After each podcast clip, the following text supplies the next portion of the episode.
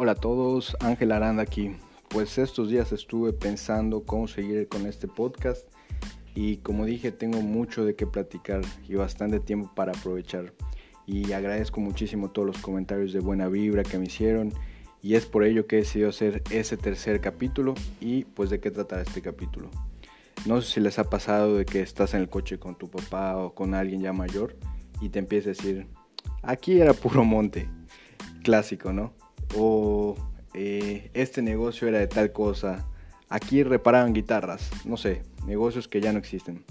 Pues bueno, hace poco yo compartí en mi Facebook una publicación que más o menos decía, si pudieras revivir un bar, ¿cuál sería? Y me doy cuenta que al igual que nuestros papás ya tenemos muchísimos, muchísimos, muchísimos lugares de que platicar sobre ese tema. Este será un viaje sobre el pasado. Igual quiero aprovechar para decir que para hacer este podcast me he inspirado en el podcast de Jorge Pedro Uribe, el cual recomiendo ampliamente. Se llama Cuidad de México, que es un juego de palabras muy divertido de Ciudad de México, pero con cuidad. Y escúchenlo, está aquí en Spotify. Y también me he inspirado en el gran trabajo que hace un chavo que se llama Sergio Ceballos en su página de Facebook Mérida en la Historia el cual también recomiendo ampliamente, leen su vuelta. Eh, tiene eh, publicaciones muy interesantes, fotos padrísimas, eh, todo sobre Mérida. Se los recomiendo mucho.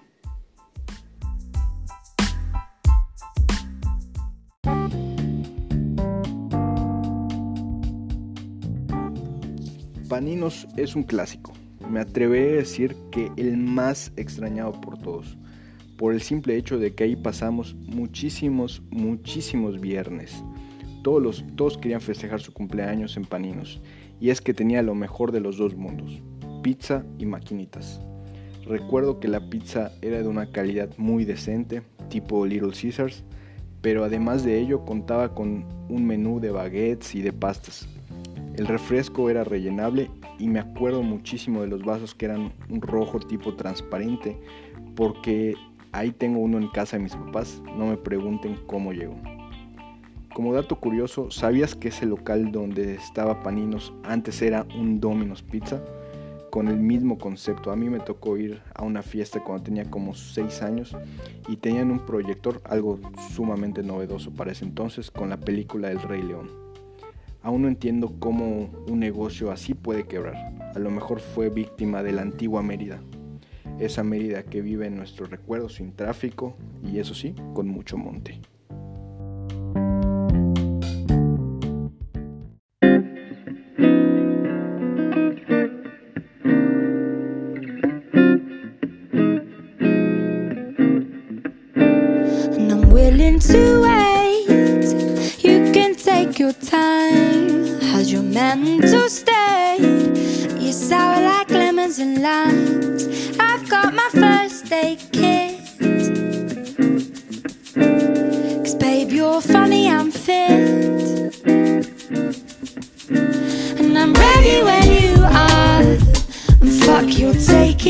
outside.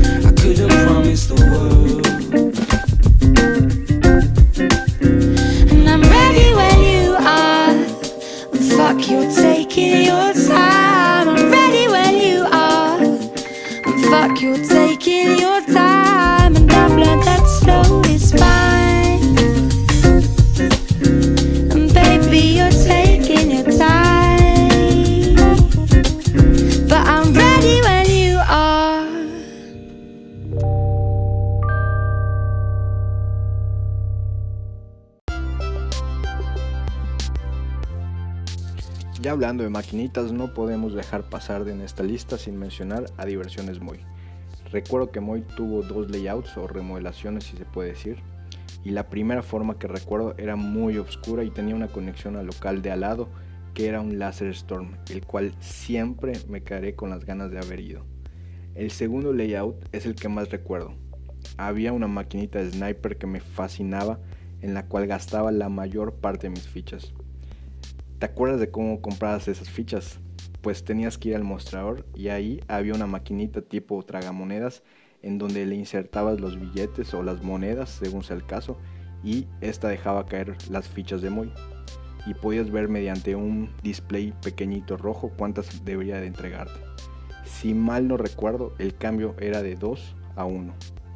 Pero ya si nos queremos poner más vintage, acudiremos a Plaza Fiesta en donde se encuentra la feria un local enorme, al menos así lo recuerdo, que inclusive tenía algunos juegos mecánicos como una rueda de la fortuna, carritos chocones, etc. De hecho era de dos pisos, la parte de abajo era para maquinitas de niños y la parte de arriba era maquinitas para adultos. Estoy haciendo unas comillas con mis manos. Aquí en la feria mi maquinita favorita era la de Michael Jackson y la de Tortugas en el Tiempo. Ah, y también la de NBA Jam. No había tragamonedas para cambiar tus fichas. Te tenía que atender una señora en un mostrador medio mal encarada, lo que como niño siempre me preguntaba, ¿por qué está molesta si tiene el mejor trabajo del mundo?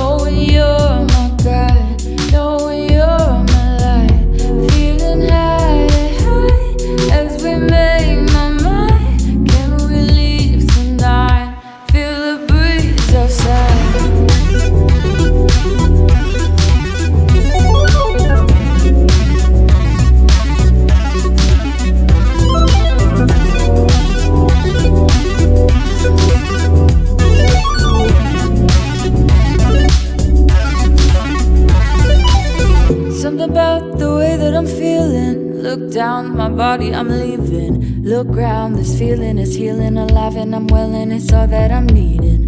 When I explore all around me, I know that I have just found me. Feels like I'm at the beginning. This race I am winning is all I am living. Flashing lights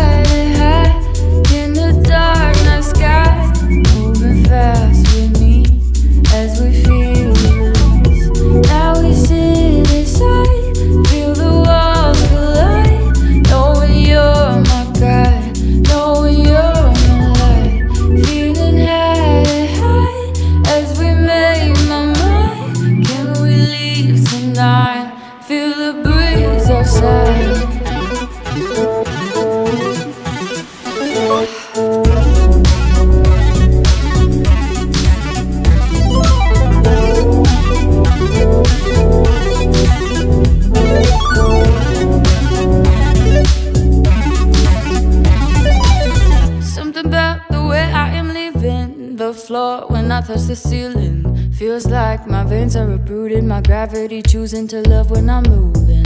When you are close enough to touch, I feel my body in a rush. Look round, the sound is a feeling. I'm writing it down as my mind starts to heal me. Flashing lights on the horizon,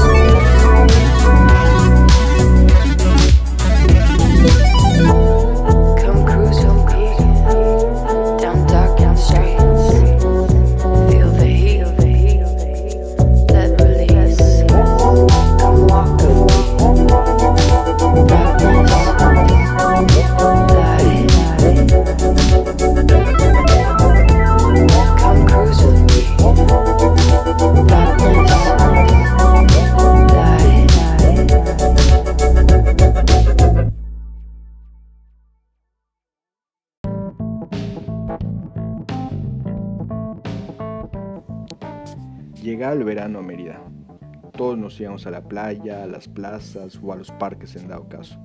Sabías que el verano estaba a punto de terminar cuando tu mamá te decía, tenemos que ir a Burrell. Burrell era una papelería de súper antaño. La encontrabas en muchísimos lugares y en casi todas las plazas. La ventaja de Burrell es que eran prácticos. Podías dejar tu lista de útiles pagada y en la tarde pasabas a recoger todo. Lo interesante de ellos es que igual vendían libros escolares.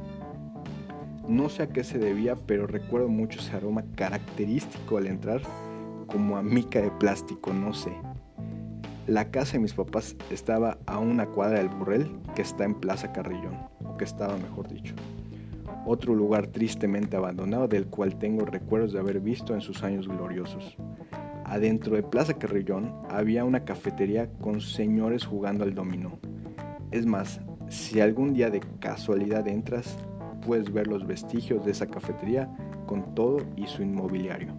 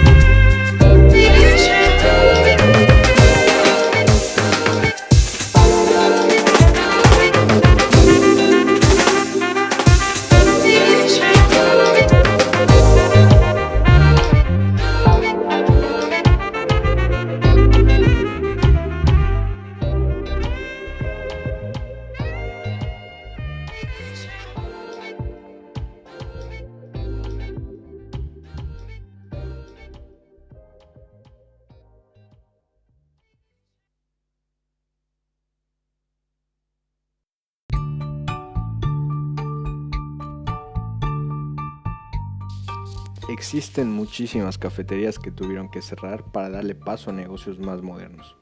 Por ejemplo, la cafetería Mérida en el centro, lugar de antaño donde acudía los domingos con mi papá, quien me comentaba que cuando viajaba del DF a Mérida para venir a, visitar a mi mamá, se hospedaba en un hotel que se encontraba arriba de esta cafetería y podía desayunar con 5 pesos unos huevos y un café. La cafetería Mérida estaba en donde hoy se encuentra la parrilla, enfrente del Parque Hidalgo. Qué lástima, cómo se extraña una cafetería de verdad. Otra cafetería que no sé por qué muy poca gente recuerda es Grabs, que también se llamó California, ahí en la Gran Plaza. Incluso yo más grande, cuando tenía como 15 años, fui a tomar en varias ocasiones el cafecito con mis amigos, ya que en ese entonces podías fumar adentro. ¡Wow! Me encantaba que sirvieran a cada persona una prensa francesa, es decir, tenías tu propia prensa francesa y tú te ibas sirviendo en tu taza, algo que no he visto en otro lugar. Y también tenía una barra libre de cervezas. Estoy seguro que los del CUM pueden tener varias historias aquí. Hoy ese lugar alberga un pésimo restaurante, la casa de los abuelos.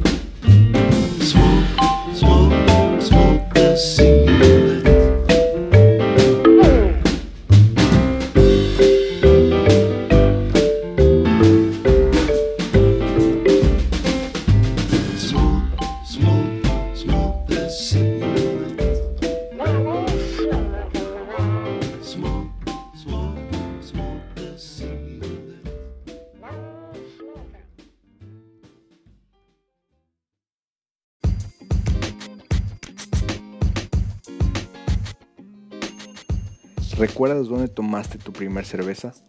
Yo en un restaurant bar que se llamaba El Paisano. Se encontraba sobre prolongación al ladito San Francisco Asís. O sea, súper aquí. Daba la impresión de ser un lugar de mala muerte porque nunca habían comensales, solo una bola de chavitos de 13 y 14 años. Había una mesa de billar nada profesional a punto de romperse. Ahí conocí los famosos mopeds, eran shots de tequila con un poco de fresca. Nada fuera de lo común, pero qué novedoso era en ese entonces. Los meseros se agandallaban y agregaban más bebidas de lo que debería ser a la cuenta. Con el tiempo cerró y tuvimos que emigrar.